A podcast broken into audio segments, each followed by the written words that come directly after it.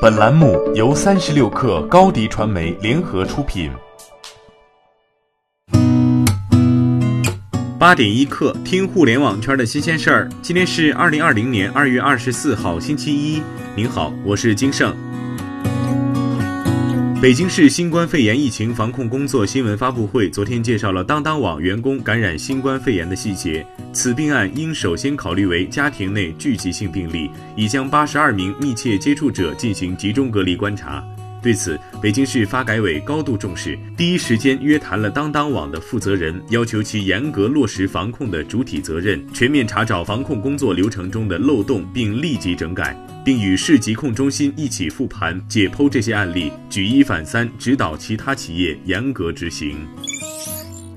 上海证券交易所昨天发布公告，即日起，上交所将为近期上市的企业举办网络上市仪式。这是上交所历史上首次以网络取代交易大厅现场形式举行上市仪式。首家启用这项服务的，即为注册于湖北武汉的主板公司良品铺子。外界十分期待的2020年世界移动通信大会 MWC 取消举办，让众多等待智能手机厂商发布今年旗舰手机的消费者倍感失望。据外媒最新消息，这一大会取消后，主办方决定不会向参展商退款。在一封发给参展商并被媒体看到的电子邮件中，GSMA 官方表示，鉴于这是不可抗力的情况，根据我们的展览、广告和赞助的标准条款和第二十一点一零条款，将不提供退款。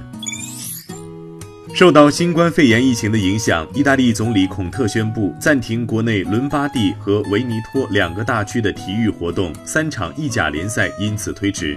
此前，意大利已经取消了四十二场业余比赛和青年联赛。由于近期感染人数的不断增多，也波及了三场意甲联赛，分别是国米主场对阵桑普多利亚，维罗纳主场对阵卡利亚里，以及亚特兰大主场对阵萨索洛。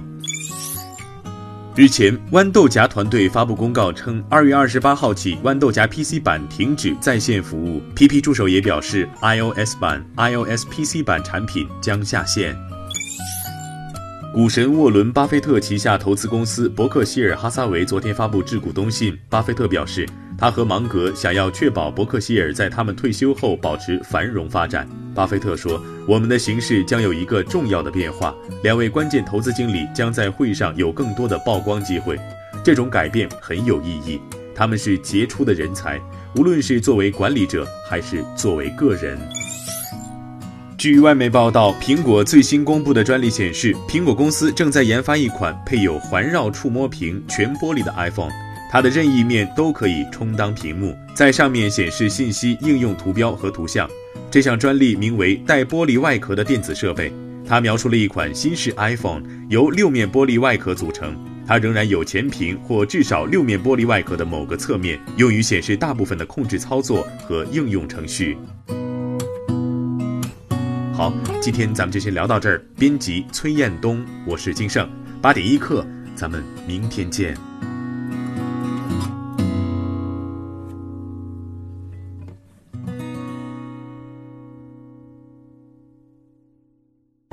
欢迎加入三十六氪官方社群，添加微信 baby 三十六氪 b a b y 三六 k r，获取独家商业资讯，听大咖讲风口，聊创业。和上万课友一起交流学习。